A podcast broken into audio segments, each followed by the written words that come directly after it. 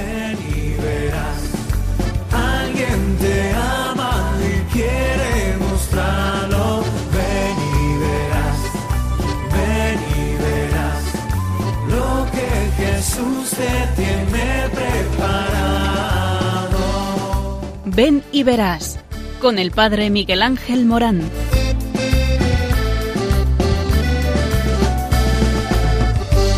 Aunque sean muchas las te surgen tantas dudas, de si es verdad lo que te canta. Él te conoce desde antes, sabe tu nombre y lo que vives y lo que siempre vas buscando. Escucha dentro su llamado, verás él pasa a tu lado y tu respuesta va esperando. Ven y verás, ven y verás. Muy buenas tardes, estamos en un programa que habla de ti. Sí, lo digo bien, aunque no te conozca. Sé para qué vive tu corazón. ¿Lo quieres saber? Por si estás un poco confuso.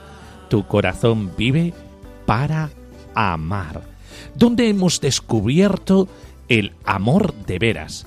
Lo hemos descubierto en la cruz de Jesucristo, donde nos enseña hasta dónde llega el amor. Y el amor llega hasta dar la vida, por eso Él es el Señor de la muerte y de la vida. Él ha vencido el pecado y ha vencido la muerte, para que tú tengas vida verdadera, vida para siempre. Y ese para siempre eh, comienza en el ya, en el ahora, cuando uno descubre el amor. Y cuando alguien descubre ese amor de entrega, de generosidad total, totalizante, pleno, es aquello que llena nuestra vida y nuestro corazón. El amor de Jesucristo es el amor al prójimo sin reservas. Y esta es la llamada que tenemos todos en la iglesia. Esto se masca en el matrimonio, se masca en el sacerdocio, en la vida religiosa, en ser misionero. Todos nosotros estamos llamados a darnos a los demás y hasta que no descubrimos esto, somos infelices. Por eso, este programa, ven y verás, es el encontrarte con el sentido de la vida, aquello que te da felicidad. Eh, por eso es tan importante el que estés al tanto, al acecho de este mensaje. Dios te ama y porque te ama, te llama y porque te llama, te envía y te envía a una misión, descubrir esto es descubrir ya ahora el amor eterno, cómo palpita en ti. Por eso es tan importante eh, tener un programa en Radio María que hable del sentido de la vida. En la parrilla tenemos de todo. Oración, noticias vocacionales, testimonios, música. Es decir, todo aquello que nos hace reflexionar sobre el sentido de tu existencia, de tu vida. Esto es una cosa seria, ¿verdad? Pues estate al tanto en esta noche de Reyes. Te queremos regalar el mayor de los regalos, el amor de Dios. Decirte que Dios te ama y porque te ama, cuenta contigo y cuenta contigo para tu salvación. Y no hay o más salvación que aquella que te hace sentirte vivo y solamente te sientes vivo cuando amas a los demás. Así es que al quite, estate al quite, eh, que comenzamos este programa. Ven y verás. Siempre vas buscando. Escucha dentro su llamada, verás él pasa a tu lado y tu respuesta va esperando.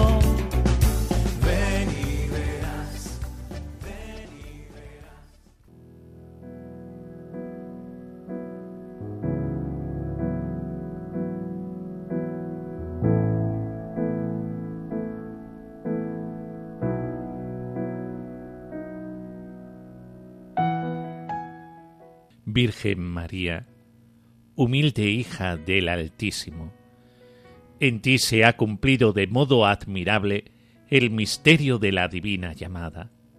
Tú eres la imagen de lo que Dios cumple en quien a Él se confía. En ti la libertad del Creador ha exaltado la libertad de la criatura. Aquel que es nacido en tu seno ha reunido en un solo querer la libertad salvífica de Dios y la adhesión obediente del hombre.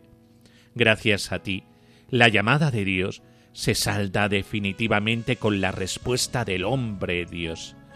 Tú, primicia de una vida nueva, protégenos a todos nosotros en el sí generoso del gozo y del amor. Santa María, Madre de cada llamado, haz que los creyentes tengan la fuerza de responder con ánimo generoso al llamamiento divino, y sean alegres testimonios del amor hacia Dios y hacia el prójimo. Asístenos para que el mundo entero se dé cuenta de la misión a la que Jesús le ha encomendado. Gracias por la primera evangelización desarrollada en los inicios de la Iglesia. Bendice las iglesias de todos los continentes. Gracias por la fe que nos has regalado como madre de todos los creyentes. Guíanos en los planes de Dios que alcanzan tu corazón y como madre de todos los creyentes, regálanos el Espíritu que siembra en todos los corazones aquello que nos da la felicidad, el amor de Jesucristo. Ayúdanos a establecer en el mundo entero esta nueva civilización del amor que comienza contigo, para que Jesús salga al encuentro de todo hombre y de todo pueblo. Amén.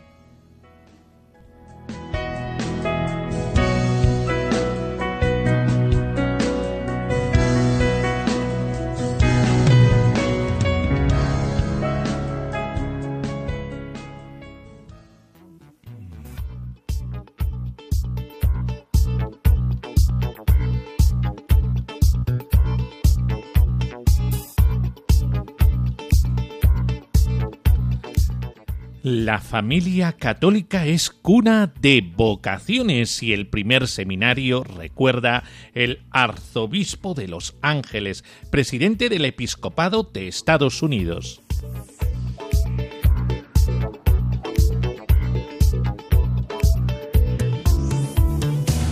Sí, la familia es muy importante, siempre lo hemos dicho, es la cantera de todas las vocaciones.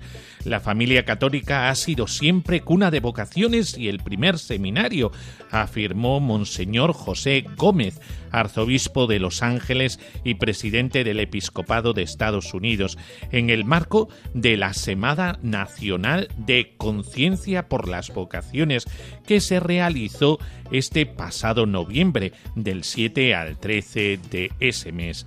Es una publicación de su cuenta de Twitter en el 11 eh, de noviembre.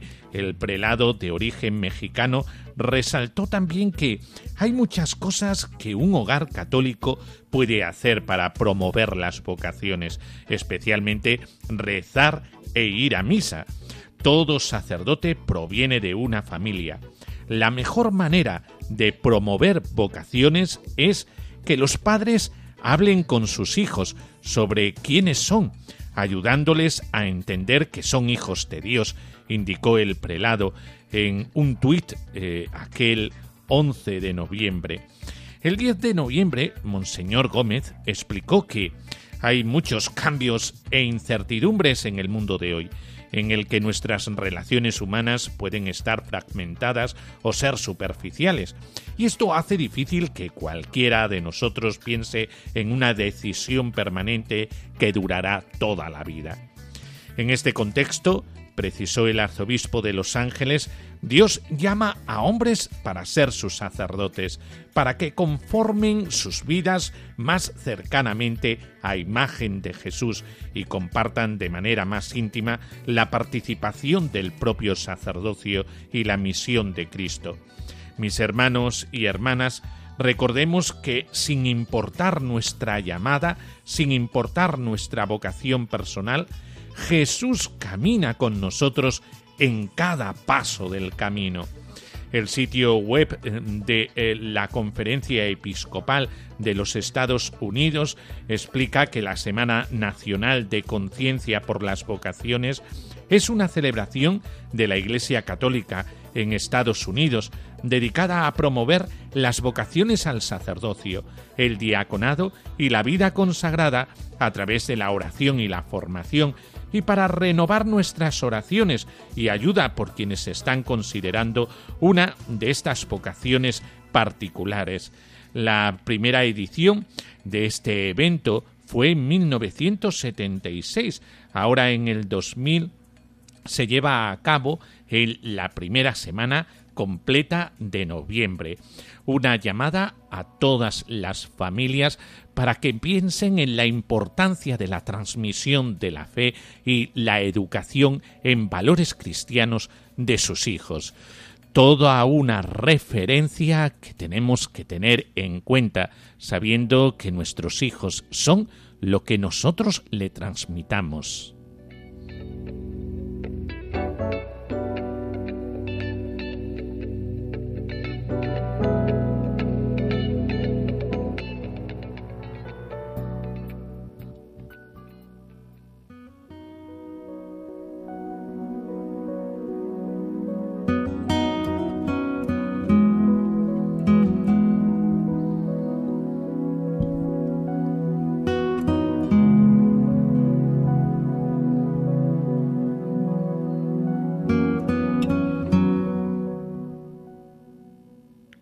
Al sexto mes envió Dios el ángel Gabriel a una ciudad de Galilea llamada Nazaret, a una virgen desposada con un hombre llamado José, de la casa de David.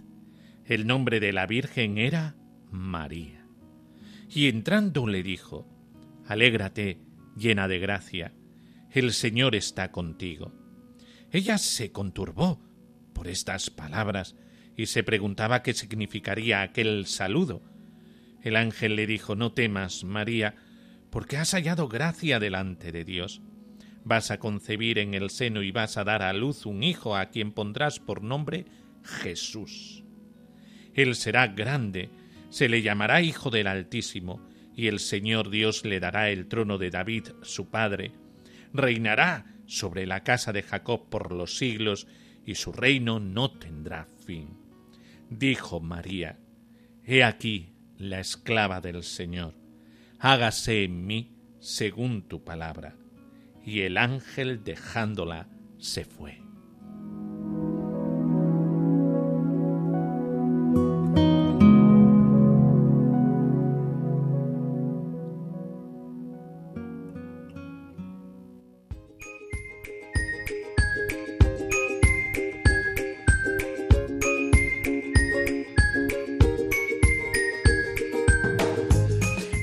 Que sí, que sí, que tu vida es muy importante. Por favor, no te menosprecies, no te minusvalores.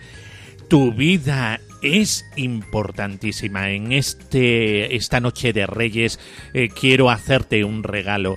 Y es el regalo de afirmar y confirmar, sellar, suscribir, como lo queramos decir, lo que tú vales. Vales un imperio. Y por eso tu costo es la sangre de Cristo y su vida. Lo que vales. Mira, vales tanto, tanto que un regalo esta noche no significa todo, todo, todo lo que tú eres. Porque tú te mereces, te mereces, te mereces la eternidad. Por eso, por favor, no hay mayor regalo hoy que desenvolver que el regalo del amor de Dios. Y ese amor de Dios, por lo tanto, cuenta contigo. es si el regalo de hoy es que te sientas llamado por Dios a ese amor, todo cambiará en tu existencia. Por eso es tan importante el que hoy te sientas muy especial. Es noche de reyes, noche de ilusiones, noche de alegría y por lo tanto es tu noche. Eh, porque eh, ya te digo, no sé cuántos regalos vas a tener de parte de los reyes. Eh, materiales. pueden ser dos, tres, cuatro, cinco, ninguno. Pero, ¿sabes? Hay otros regalos que son mucho más importantes. Y son los regalos que provienen de lo alto. Son aquellos que afectan directamente a tu vida. Son aquellos que pueden transformarte y que te pueden dar la plenitud de felicidad. No desistas. Dios cuenta contigo.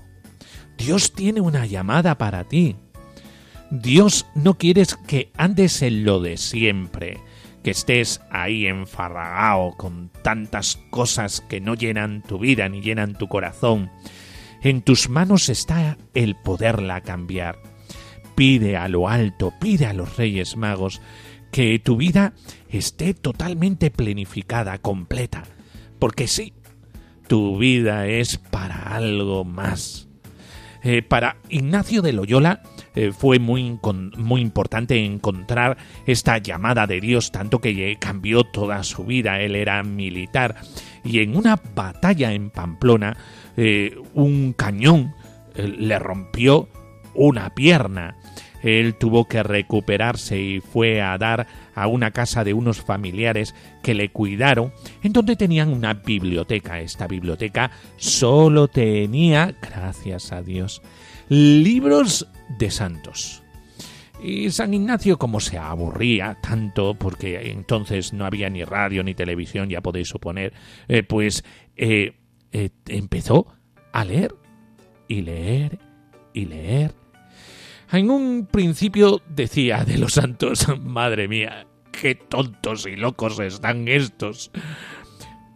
cuando ya llevaba cierto tiempo leyendo Vida de Santos, empezó a decir, oye, pues parece que no están tan locos. Y al final acabó diciendo, el loco soy yo. Comprendió que su vida era otra vida, no era la vida que llevaba. Llevaba la vida de la nobleza, de la honra, de buscar el prestigio hacia afuera y se dio cuenta que su corazón le estaba diciendo que lo importante era otra cosa, que bien que se diera cuenta de la llamada que Dios le estaba haciendo. Y fijaos por dónde fue una pierna la que le hizo recapacitar sobre su vida, le paró en seco. Ojalá tú no tengas que partirte una pierna para reaccionar, eh, sino eh, que el Señor te regale un programa, ven y verás, vamos a suponer, y sea para ti un shock que te haga recapacitar sobre tu vida. Pues tomando a San Ignacio de Loyola en los ejercicios espirituales, dice que en las llamadas cristianas pueden distinguirse tres etapas de la llamada cristiana. Eh, la primera, la llamada de Cristo al estado general cristiano, es lo que él llama el llamamiento del rey. Dios te llama como un rey soberano eh, para que eh, sigas en su reino. La segunda llamada es la llamada a un estado de vida, elección de estados, dice Ignacio de Loyola Dios te quiere en una misión concreta, descubrirla eh, te lleva a una gran felicidad. Y una tercera, el estar concreto eh, dentro del estado, es decir, cómo vivir ese estado al que Dios te llama. Eh, por ejemplo, si matrimonio, cómo vivir el matrimonio. Si sacerdocio, ¿cómo vivir el sacerdocio? Si vida religiosa, ¿cómo ser religioso en los consejos evangélicos y en aquel voto concreto, específico que tenga tu congregación? ¿Cómo vivirlo? Por eso, la novedad de este planteamiento está en situar cualquier llamada cristiana en el contexto del Evangelio y no de un abstracto esquema de ascenso a Dios. No, Dios quiere algo concreto, quiere vida. Superado este planteamiento, San Ignacio coloca la contemplación de la llamada de Jesús previamente a contemplar su vida. Porque, con toda lógica, contempla la vida de Jesús, no se puede contentar con una contemplación teórica, sino teniendo presente que la palabra concreta del Padre se escucha de nuevo en cada escena de la vida de Jesús. Por eso, la gracia que hay que pedir siempre es para que no sea sordo a su llamamiento, más presto y diligente para cumplir su santísima voluntad. Anda, ya se nos da otro dato. Y este dato es que cuando sigues solo tu voluntad, puedes descarriarte y perderte. Pero cuando tu voluntad se doblega a la voluntad de Dios, alcanzas una gran alegría. Es para lo que Dios te eh, ha hecho desde siempre. Porque Dios no solamente crea y se desentiende de la criatura, sino que crea con un designio salvador que hace a la criatura feliz.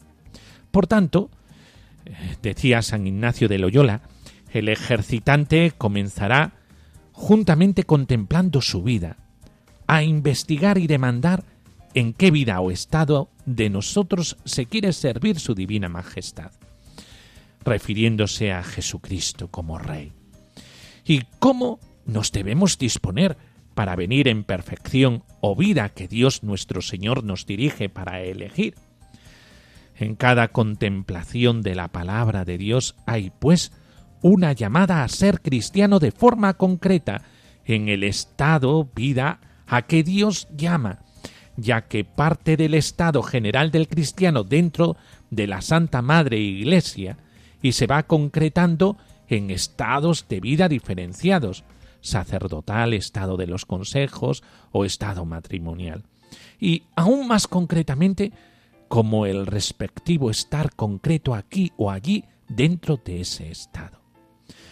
Hay pues un triple escalonamiento de la llamada al estado en la iglesia, al estado intraeclesial y finalmente a un emplazamiento concreto dentro de ese estado al que se es elegido.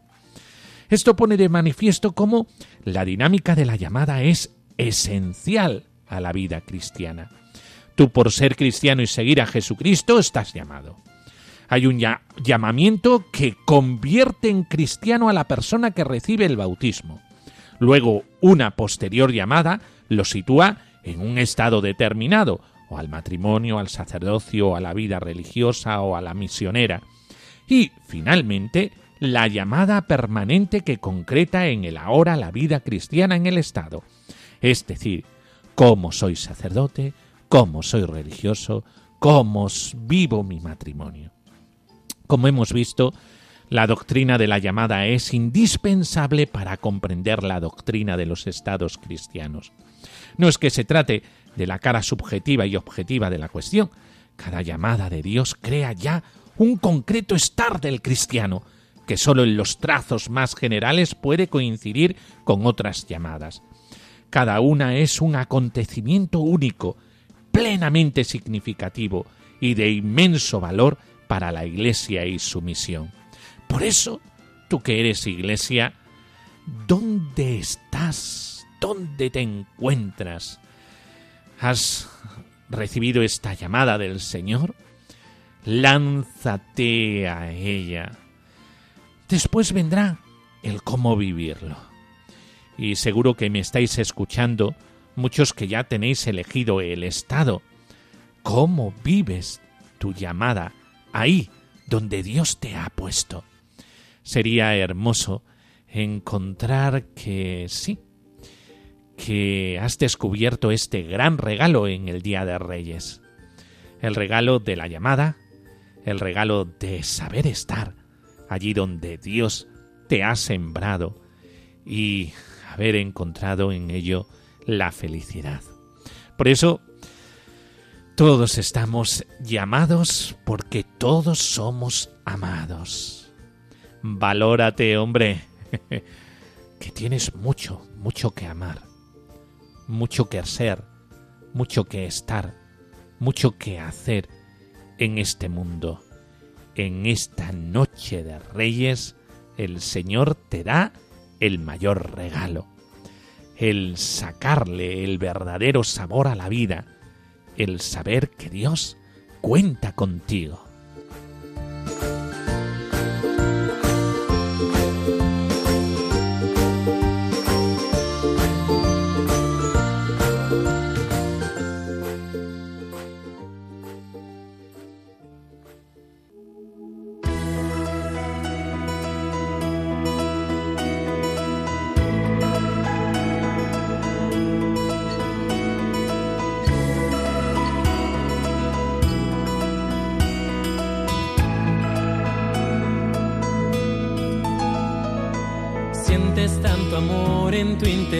Después de haberle contemplado. Su presencia, su palabra y su ternura el corazón te han cautivado.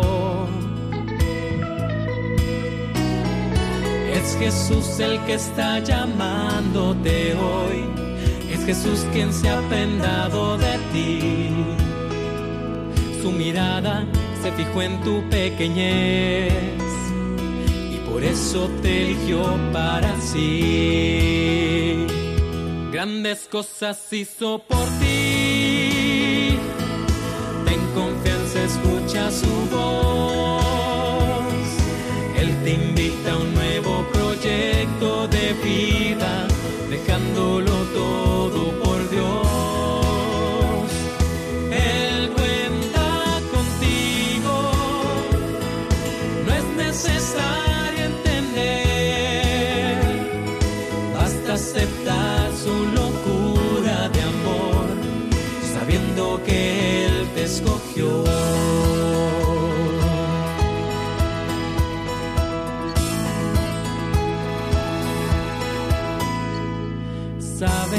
Su cruz te ha rescatado y sus heridas te han sanado. Por su sangre derramada en esa cruz, tu corazón ha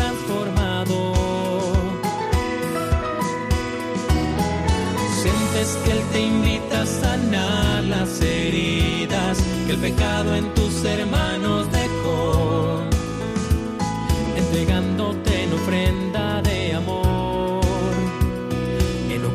servicio al Señor. Grandes cosas hizo por ti, ten confianza, escucha su voz,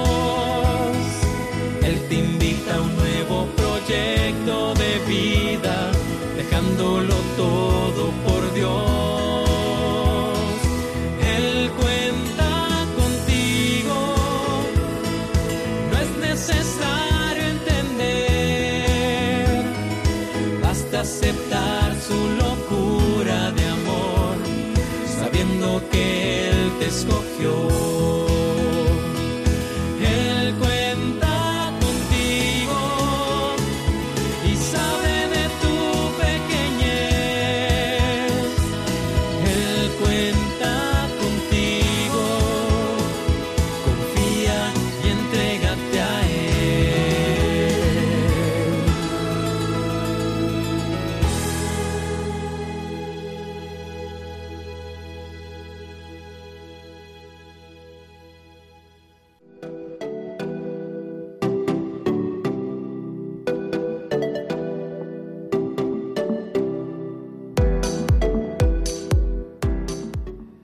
Testimonio vocacional de Jesús Marín.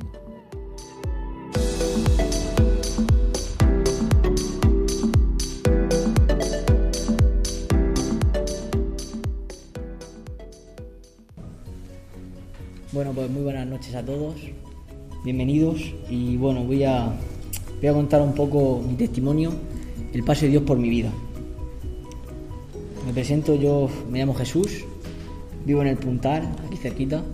Tengo 18 años y junto con nueve compañeros estoy en primer curso del Seminario Mayor de San Fulgencio. Eh, bueno, pues siempre empezando, pues yo nací en una familia cristiana, gracias a Dios, con seis hermanos. Estábamos cinco hermanos y después vino la hermana, una bendición. Y ya desde pequeño, pues el Señor me regaló ese don, ¿no? Ese don de ir a misa todos los domingos, ese don de que mis padres me pincharan con, venga, vamos Jesús, al encuentro con Jesús. He de decir también que me influyó mucho el que nuestra familia perteneciera a un movimiento, aunque es un poco familiar y no se conoce, pero el movimiento cultural cristiano, cuya sede está en Madrid, en la que también me hizo tener conciencia, ¿no? sobre todo ese, ese, movimiento de las realidades sociales, especialmente hacia los más vulnerables, hacia los pobres, hacia los inmigrantes, hacia los que pasan hambre, hacia todas esas realidades. Por tanto, yo crecí con todo eso y bueno, mis padres que están ahí lo pueden decir que era un chico muy revoltoso, ¿no? Eh, yo me considero de los chupitos de la clase, de esos de muy revoltosos. Entonces, pues eso me hizo que empezara la adolescencia un poco fuerte, ¿no? Especial pues contra la autoridad, contra el que me dijeran a mí, o sea, decir, solo valía yo y lo que, y lo que yo quería. Gracias a Dios, pues por tradición familiar, mis, mis, dos hermanos mayores, yo soy el tercero, mis dos hermanos mayores siempre han ido a un campamento de, del seminario, que se hacía en Moratalla todos los veranos. Y, y eso pues, los primeros campamentos pues fui, pues muy bien, allá jugábamos al fútbol, comíamos bien, teníamos piscina. Pero creo que el tercero, mi sexto de primaria, en una, en una vigilia en la que poníamos también a Santísimo, el Señor me hizo sentir una felicidad inmensurable, es decir, un encuentro con Él que fue esa llamada, aquí hay algo, ¿no? Ese ver, o sea, fue un poco todo, ¿no? Ese ver a los seminaristas, un encuentro con Él. Me encontré con Dios en esa vigilia. Es verdad que yo estaba un poco perdido por aquel entonces y el testimonio de ahora un nuevo presbítero que se llama Pablo, que se acaba de ordenar, Pablo Félix, me ayudó y me dijo, venga, vente al seminario, tal. Y yo, venga, vale, sí.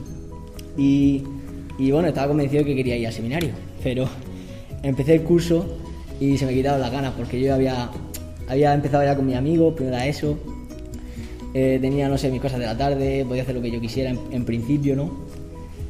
Pero fíjate, no sé por qué, pero a mí me da vergüenza o me sigue dando esa palabra que yo le di a alguien, ¿no? Y mira que le he dado esta palabra esta semana en esta y no, y no la voy a cumplir de ir a probar una experiencia al seminario. Por tanto, pues tomé una solución trivial. Se, se organizaba un encuentro de monaguillo al mes dije, pues bueno, voy a ir a ese encuentro, pero, pero no quiero más. Sin embargo, el día del encuentro, pues me volvió a tocar la llamada que había sentido en verano y, y volví a sentir esa alegría, ¿no? De ver a los seminaristas, de ver su felicidad, de encontrarme con el Señor. Por tanto, hice una experiencia externa, que es venir un fin de semana aquí a pasar con los seminaristas menores.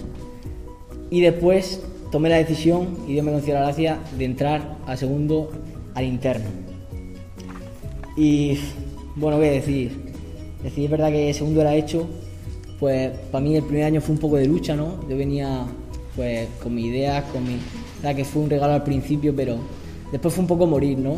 Empezar a hacer caso a mis formadores, a mis tutores de estudio, empezar a sentarme a estudiar eh, todos los días. Y, y aunque hubieron etapas de prueba, etapas de dificultad, eh, seminario a mí, o sea, sinceramente, me ha conocido todo, ¿no? Me ha planificado.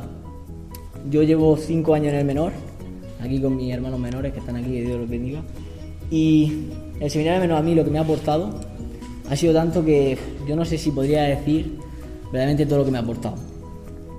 Lo primero, pues, el humano, pues, ser más persona cada día, pues, me ha ordenado el no hacer, muchas veces, tener orden en la habitación.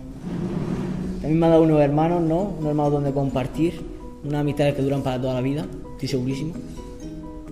También me ha dado unos padres, ¿no? De aquí, pues, don Jesús, que, que fue el primer padre que tuve cuando entré al seminario menor y ahora pues, me acompaña como rector. Y qué bueno Jesús que yo me ordenaba cura y que usted le ordena al obispo de aquí y, que continuáramos la tradición. También me han regalado, ojalá fuera así, ¿eh? También me han regalado ese, sobre todo, pues ese encuentro con Jesús, la oración, el acompañamiento también con el directo espiritual. Es decir, el Señor a mí me ha dado todo, ¿no? Me ha dado a Dios, me ha dado todo. Y, y el poder entrar ha sido lo más maravilloso que he tenido, sobre todo porque ha sido el abrirme con Dios.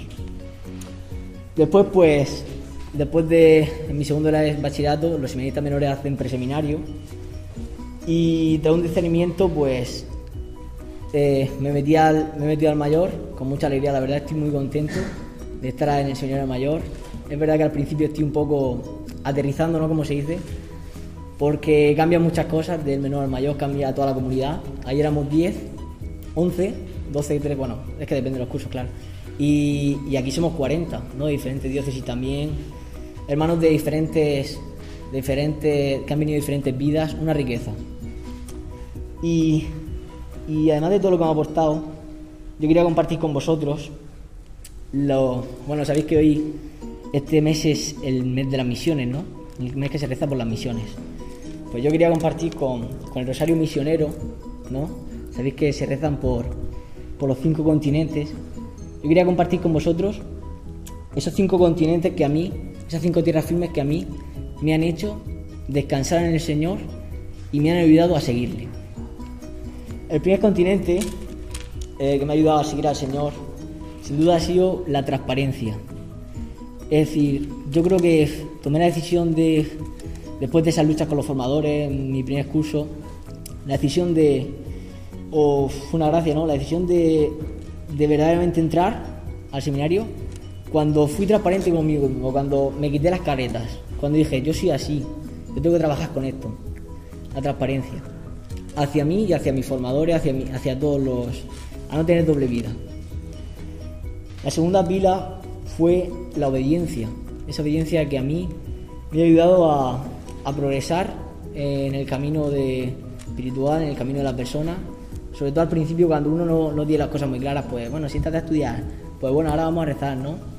Pues ese marcar que a mí me ha ayudado tanto. También, tercer continente, ha sido la oración, los sacramentos, ¿no? También María. Ese encuentro con Jesús que hace que crezca en amistad con Él y eso que da el sentido a la vocación. Después también es crucial, ¿no? La comunidad, la familia esa comunidad de hermanos que tengo que me hace ver el rostro de Dios en ellos, apoyarme en ellos y también dejarme, o sea, tomar también su yugo muchas veces cuando las cosas no van del todo bien y cuando van también bien para compartir las alegrías. Y por último, el cinco misterio, ¿no? El quinto misterio, que en verdad resume a todos y que engloba a todos es la iglesia. Es decir, yo en la iglesia he visto que, que tengo que hacer todo eso. Siempre, todo, pues, obediencia aquí en la iglesia, ¿no? Oración en donde, en la iglesia. Pues yo lo he visto, ¿no? También en comunión con el Papa, con nuestros obispos, porque si no, como que la cosa se quedaría muy, muy coja. Y, y en verdad, siempre lo pienso, ¿no? Cuando le quitas una de estas, de, de estas cosas a la vida, ¿no? Pues le quitas un misterio a la vida. Le quitas, le quitas, le quitas como esa sal, ese gustillo.